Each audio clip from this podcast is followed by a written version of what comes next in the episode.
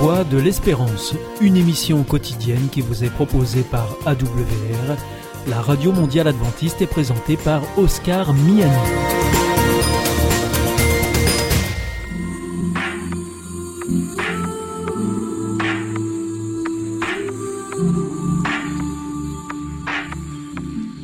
L'instant Bible.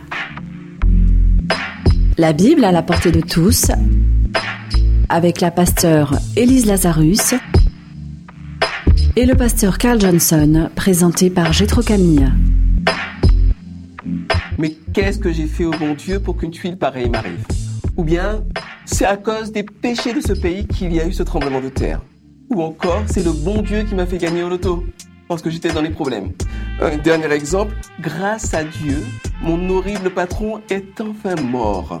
Voilà quelques exemples de phrases qu'on entend aussi bien dans la bouche des croyants que des incroyants, mais qui ont un point en commun, c'est qu'ils attribuent à Dieu ce qui nous arrive en bien comme en mal. Est-ce que c'est pas un peu confus? Heureusement, pour démêler cet embrouillat mini, nous avons nos deux pasteurs choc avec nous, Élise Lazarus en personne. Bienvenue Élise. Merci. Et le grand Carl Johnson. Merci beaucoup. Rayon Salut. de sagesse. Bienvenue Carl. Salut. Alors, euh, on va peut-être se recontextualiser un petit peu. On a quitté Joseph en tant que personne, et puis Joseph va avoir une descendance, Jacob va avoir une descendance qu'on va appeler le peuple d'Israël. Est-ce que l'un d'entre vous peut me résumer un petit peu ce qui se passe pour ce peuple, ce qu'il devient après la mort de Jacob, après la mort de Joseph? Bon, l'histoire nous fait comprendre que le départ, c'était ça, bienveillance de Pharaon. Euh, le frère, les frères de Joseph sont heureux. Et ensuite, l'histoire nous apprend que nous revient avec cet esclavage terrible, n'est-ce pas, où le peuple est nombreux et ils sont au service euh, de, du peuple, de, l'é- de- du roi Pharaon. Mais alors, comment Et ça là- se fait qu'ils soient devenus esclaves? Qu'est-ce qui s'est passé? Euh, Bon, on n'a pas dans le texte le déroulement des choses, mais l'histoire confirme que très souvent, des peuples, au départ, euh, bienveillants, Hmm. et bien après, ça a été la, la- la catastrophe. Les choses ont mal tourné ou je ne sais pas quoi. euh, et, et bien, ils ont fini comme esclaves. tu vois. Et ça, ça arrive souvent. Mhm. Merci beaucoup. Et combien de temps ils ont été esclaves euh, de ce peuple égyptien, les, les Israélites? Est-ce que tu as une idée, Élise, un petit peu? Alors en effet, dans le texte, on, on donne une période de temps qui a pu se passer. Euh, en tout cas, à partir du moment où ça commence à sentir le roussi pour ce peuple d'Israël, ces Hébreux comme on va les appeler, c'est 400 ans où ça se passe mal, D'esclavage. d'esclavage. Oh. Après, faut se rappeler l'esclavage. Euh, c'est pas c'est pas l'image qu'on en a nous aujourd'hui par rapport à ce qui a pu se passer euh, dans les colonies, euh, aux États-Unis, dans dans les champs de coton, etc. En Égypte, c'était quand même pas drôle. Hein, le- l'esclavage, c'était pas c'était pas la joie, mais il n'y avait pas un, un un danger de mort imminent. C'était plus une privation de liberté en tant que peuple. Tu fais plus ce que tu veux. Tu es considéré comme une sous-catégorie Mhm. et on met tes talents au service de Pharaon. On te donne à manger correctement parce que en plus là c'était des gens plutôt doués de leurs mains, des artisans donc ils n'étaient pas mal nourris, ils n'étaient pas fouettés, ils n'étaient pas. Mais bon, il n'empêche que quand on te prive de ta liberté, de ton droit de choix, c'est pas extra. Ouais. Et pourquoi ça s'est passé comme ça? Si la Bible n'en parle pas du tout, les historiens ont constaté que l'empire d'Égypte a plusieurs fois subi des changements de régime. Donc par exemple, euh, à un moment, ce sont des étrangers qui sont venus pendant un certain temps qui ont réussi à se placer comme pharaon. Et ça a duré quelques années, et quand ça s'est arrêté, changement de régime. Et quand il y a un changement de régime, ben, ceux qui étaient sympathiques au régime d'avant, on s'en méfie après. Ça Mhm. devient peut-être des espions, peut-être des ennemis. Ils vont peut-être essayer de remettre en place ceux qui étaient avant. Et puis ils sont beaucoup en plus. Mm, ouais, on va les. En plus, ils ont une terre. euh, la Bible, ça par contre, nous dit que les Hébreux, ils avaient une terre très fertile. Fertile. Ouais, ça, ça plaît pas. Ces étrangers là qui sont un peu trop. Donc, on, on limite au maximum leur capacité à influencer le pays pour être sûr de rester en place. On crée un nouveau sous le Donc soleil. hein. ça, ex- bon, ça a toujours été comme ça. Et on le voit encore de nos jours. Voilà. Mhm. Et donc ça explique peut-être pourquoi on est passé d'une telle euh, un pharaon qui fait extrêmement confiance au peuple et qui les favorise à euh, les derniers des derniers dans le pays. On vous tolère, mais euh, on fait ce qu'on veut de vous quelque part. On vous réduit en esclavage. Je, je pense qu'on vit cela aujourd'hui. Non, je voulais reprendre ce que tu viens de dire. L'histoire se répète. Il n'y a rien de nouveau sous le soleil. Euh, J'écoute un petit peu comme tout le monde les explications de cette guerre en Ukraine, de l'élargissement de l'OTAN. Tous ces pays étaient à un moment frères. Ils se Oui, c'était le même territoire et aujourd'hui, ces mêmes pays sont, sont devenus les ennemis. Bien sûr, les historiens peuvent suivre le déroulement des choses, mais nous ne sommes pas là devant quelque chose qui soit tout à fait Inhabituel. soi-même, inhabituel. Ouais. Euh, non, la, la bienveillance se change en méfiance, en vengeance. Et bien, tout au long de l'histoire, chez, chez les peuples, même dans les familles, ça se vit à ce niveau. Tout à fait, tout à fait. Alors on va maintenant se plonger dans le texte biblique et on va prendre donc euh, l'Exode, le livre de l'Exode qui relate ce passage justement où le peuple d'Israël va être libéré d'Égypte. Euh, et est-ce que l'un d'entre vous peut me lire euh, le chapitre 14, versets 1 à 8 Exode 14, versets 1 à 8. L'Éternel parla à Moïse et dit Parle aux enfants d'Israël qu'ils se détournent et qu'ils campent devant Pi-Hahiroth, entre Migdol et la mer, vis-à-vis de baal tséphon C'est en face de ce lieu que vous camperez près de la mer. Pharaon dira des enfants d'Israël Ils sont égarés dans le pays, le désert les enferme. J'endurcirai le cœur de Pharaon, et il poursuivra, mais Pharaon et toute son armée serviront à faire éclater ma gloire, et les Égyptiens sauront que je suis l'Éternel. Et les enfants d'Israël firent ainsi. 8, tu avais dit? Jusque verset 8, s'il te plaît. On annonça au roi d'Égypte que le peuple avait pris la fuite. Alors le cœur de Pharaon et celui de ses serviteurs furent changés à l'égard du peuple. Ils dirent Qu'avons-nous fait en laissant aller Israël dont nous n'aurons plus les services? Et Pharaon attela son char et il prit son peuple avec lui. Il prit 600 chars d'élite et tous les chars de l'Égypte. Il y avait sur tous des combattants. L'Éternel endurcit le cœur de Pharaon, roi d'Égypte, et Pharaon poursuivit les enfants d'Israël. Les enfants d'Israël étaient sortis la main levée. Alors là, les amis, j'ai un peu de mal à comprendre ce Dieu qui envoie Moïse libérer le peuple, qui envoie les plaies d'Égypte, les fameuses dix plaies d'Égypte, pour contraindre Pharaon à libérer le peuple, puis qui endurcit le cœur du Pharaon afin de faire éclater sa propre gloire. Alors qu'est-ce que c'est que ce Dieu qui hypnotise les gens, qui les force à faire des choses? Qu'est-ce que ça veut dire? Qu'il contraint, euh, qu'il endurcit le cœur de Pharaon? Qu'est-ce que tu en penses, Élise? Alors je pense que c'est un, problème que tu vas trouver dans plusieurs endroits de l'Ancien Testament, donc la première partie de la Bible, euh, où tu vas avoir Dieu qui endurcit le cœur. Il faut bien comprendre que euh, la Bible dit des choses vraies, mais que Dieu a choisi que ce soit des êtres humains qui l'écrivent avec les connaissances qu'ils ont Et les conceptions les qu'ils ont. hein. conceptions qu'ils ont à ce moment-là. Et là, en l'occurrence, alors Et là, en l'occurrence, au moment où ce texte est écrit, les gens n'avaient pas tout à fait la, la notion de il y a Dieu qui représente le bien et il y a une force autre qui représente le mal. Pour eux, tout vient de Dieu, le bien comme le mal. Et c'est basé sur une pensée qui n'est pas idiote du tout, c'est de dire si Dieu est partout et qu'il peut tout faire, il est tout puissant, Mhm. si quelque chose se passe, c'est que Dieu a accepté que ça arrive. Donc, si on réfléchit, si Dieu n'a pas empêché, Dieu a autorisé, donc Dieu a fait. Qui ne dit mot consent. On appelle ça la faute endémique. Il y a plus tard dans la Bible, plutôt dans le Nouveau Testament, où on va euh, cadrer les choses, où Jésus va dire il n'y a pas de mal en Dieu. Ce n'est pas Dieu qui envoie le mal, c'est pas un espèce de tyran. Mais comme les gens de l'époque n'avaient pas cette conception, pour eux, si Pharaon s'est entêté, c'est que Dieu l'a permis, donc c'est que Dieu a endurci son cœur. C'est une conception qui n'est pas encore complète de comment agit Dieu. Mhm. Et ça Mais- t'explique plein de textes comme ça. On a l'air de dire que c'est Dieu qui joue un peu au dé avec les gens, qui dit Ah, bah toi, ton cœur va s'endurcir, allez, et j'utiliserai ça pour que euh, ma volonté se fasse. Euh, dans ce sens-là, Karl, Donc, c'est pas seulement une conception euh, du passé, d'une culture lointaine. Dans l'islam, cette conception est là. Inch'Allah, on se soumet, le bien et le mal vient de Dieu. C'est Dieu qui l'a voulu. C'est Dieu qui l'a voulu. Avant chaque match de foot, deux équipes musulmanes, eh bien, euh, demandent la bénédiction de Dieu et le résultat à la fin. C'est la volonté de Dieu. Et, et les deux équipes s'applaudissent mutuellement, n'est-ce pas? Où est la place de Dieu ici?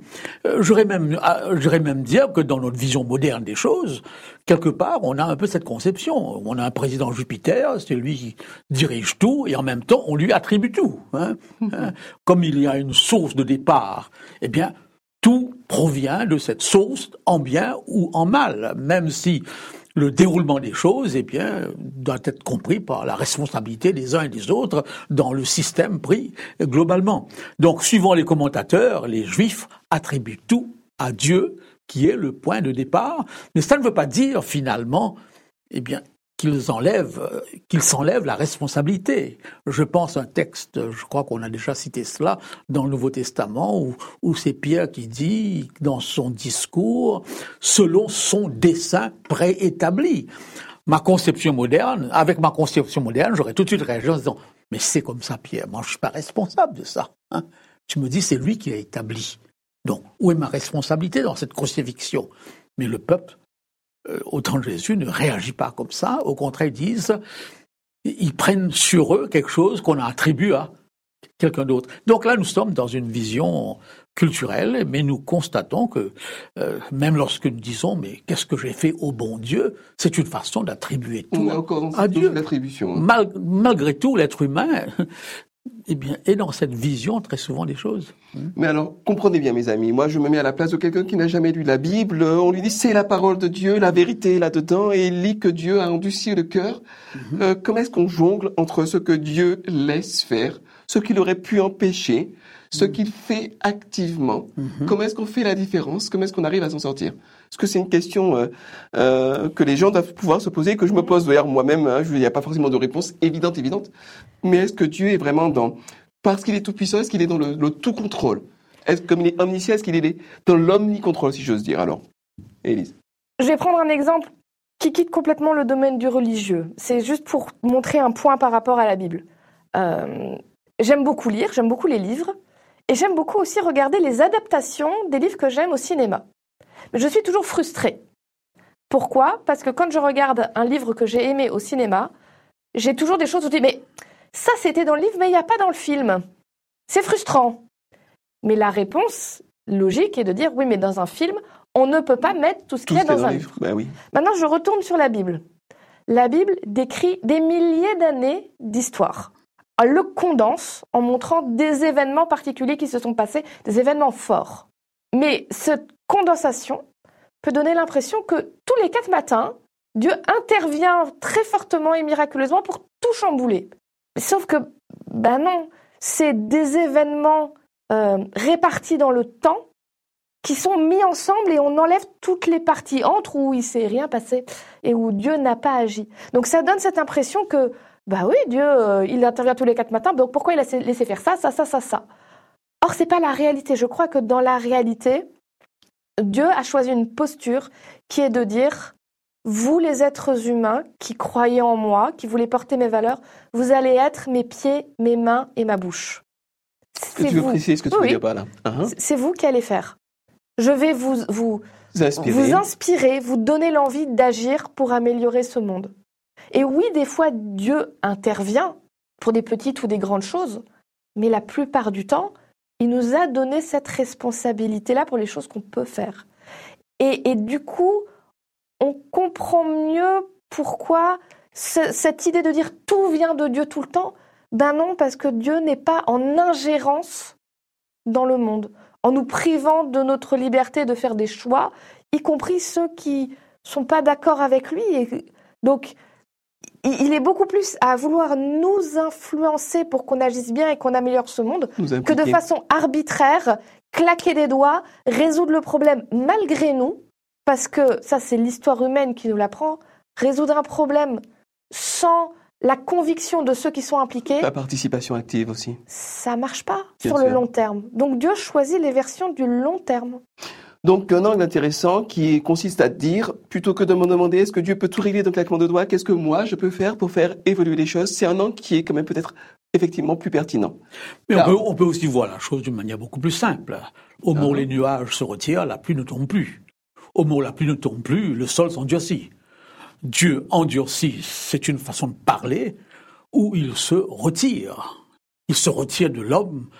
Parce que l'homme ne veut plus de lui. Exactement. Donc la, raison est donc part de l'attitude de l'homme, de la posture de l'homme. Et en se retirant, eh bien, comme je l'expliquais, euh, par la pluie qui ne tombe plus, l'homme n'a plus qu'une seule voie, l'endurcissement n'est-ce pas? Et la stérilisation. Et la stérilisation. Mmh. Donc, c'est une autre façon de, voir la chose. Maintenant, le texte semble dire que il l'endurcit pour sa gloire. Hein. Je ne sais pas si j'ai lu un commentaire ou parfois quelque chose qui ne sert plus à rien, n'est-ce pas? En elle-même, cette chose n'a plus une valeur particulière. Je vais quand même maintenant faire quelque chose avec le recycler ou quelque chose, n'est-ce pas? Est-ce qu'on peut penser que Dieu arrive à un point où la situation humaine, elle est morte, mais il va quand même transformer cela pour un bien plus grand euh, qui me dépasse, que je ne saisis pas toujours, mais qui va quand même à un plan beaucoup plus élevé, eh bien, atteindre un objectif. Ce que je peux comprendre même des, années, plus tard, éventuellement. Hein. Exactement, exactement. Mm. Et là, la liberté de l'homme n'est pas touchée en soi, parce que c'est à partir d'un déchet que Dieu construit autre, autre chose. Très souvent, dans certains domaines médicaux et autres, on voit ce processus, n'est-ce pas, où à partir de quelque chose qui est mauvais en soi, on va produire, eh bien, euh, quelque chose de bon. Intéressant. Alors, chers amis, je résume quand même ces deux interventions qui sont précieuses l'une comme l'autre. Première, celle de Karl. Euh, ça n'est pas que Dieu endurcit littéralement le cœur de Pharaon, c'est que Pharaon ne veut plus de Dieu et que naturellement il va s'endurcir.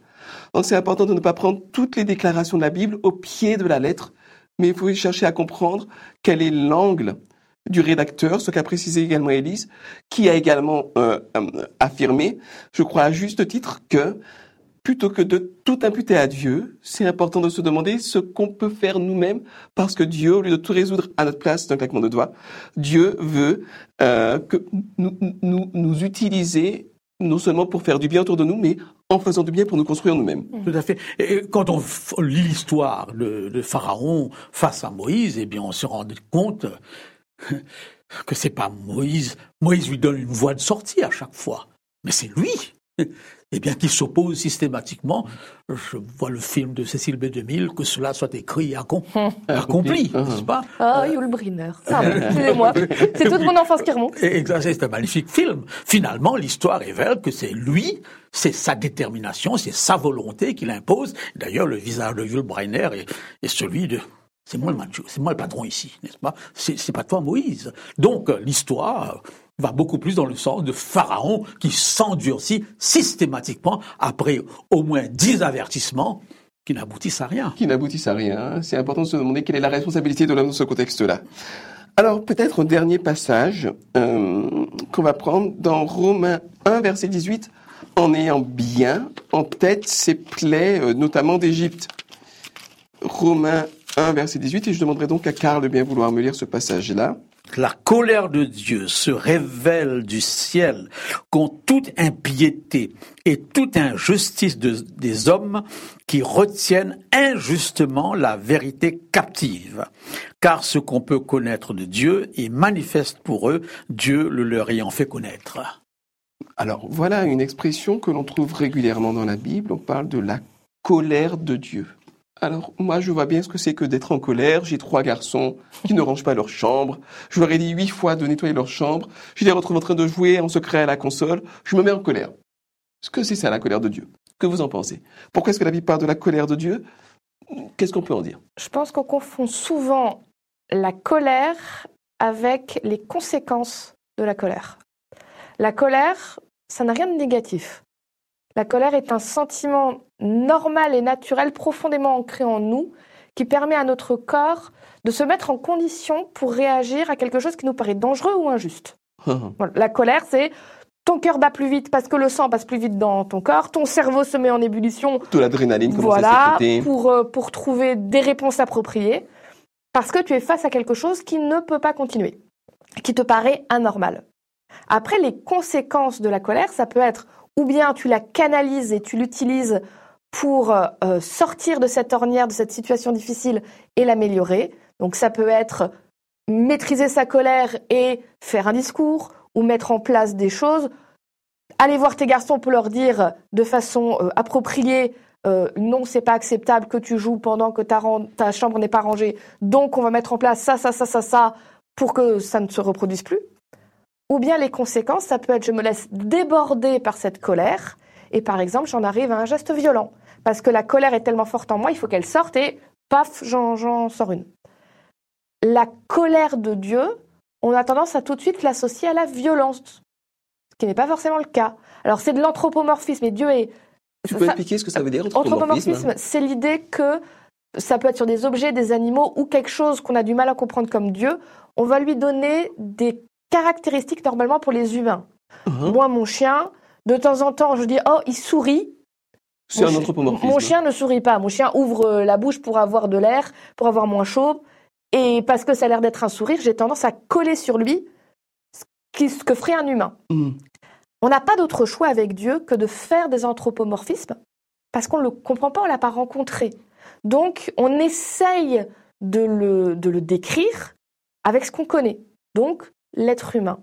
On va coller à Dieu quelque chose que nous connaissons, la réaction qu'on a face à une injustice. Dieu voit des gens qui essaient de détourner la vérité, on dit bah ça le met en colère.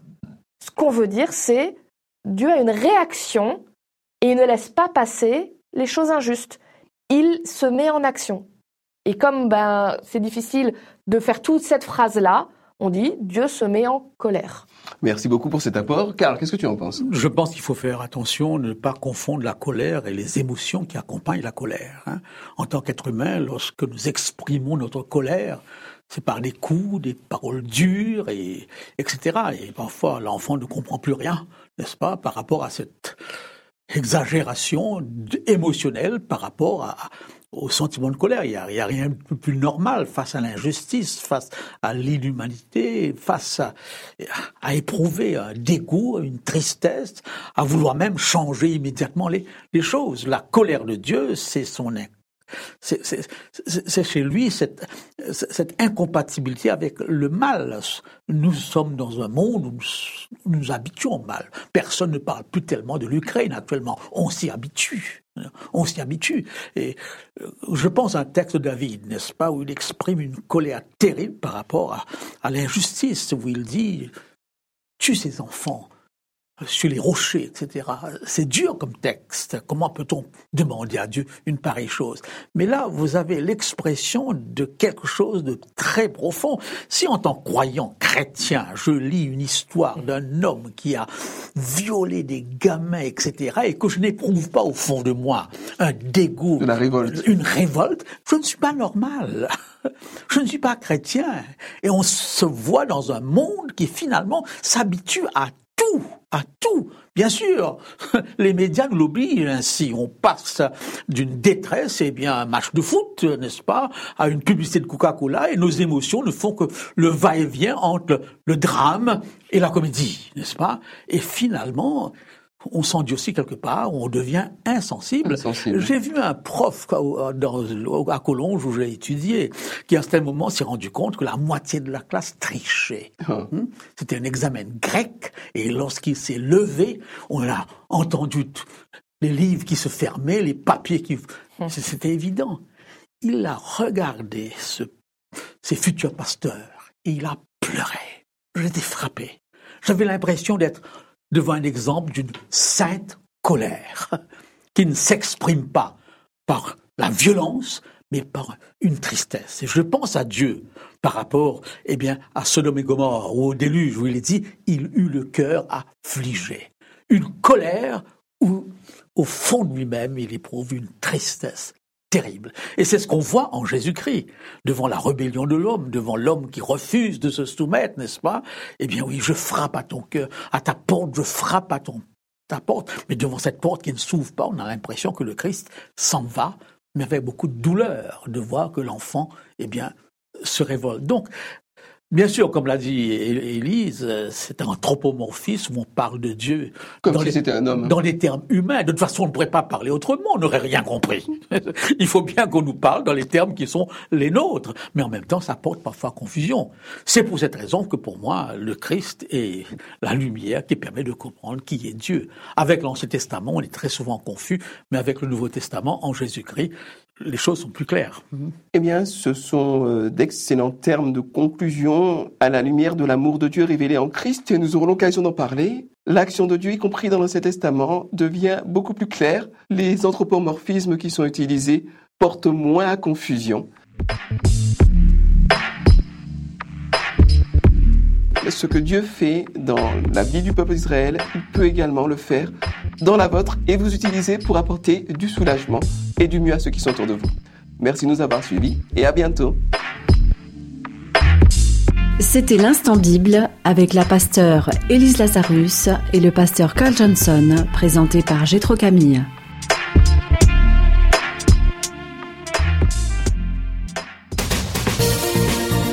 Notre émission est maintenant terminée. C'était la Radio Mondiale Adventiste, la voix de l'espérance. Je vous souhaite à présent une très bonne continuation. Que Dieu vous bénisse. À demain.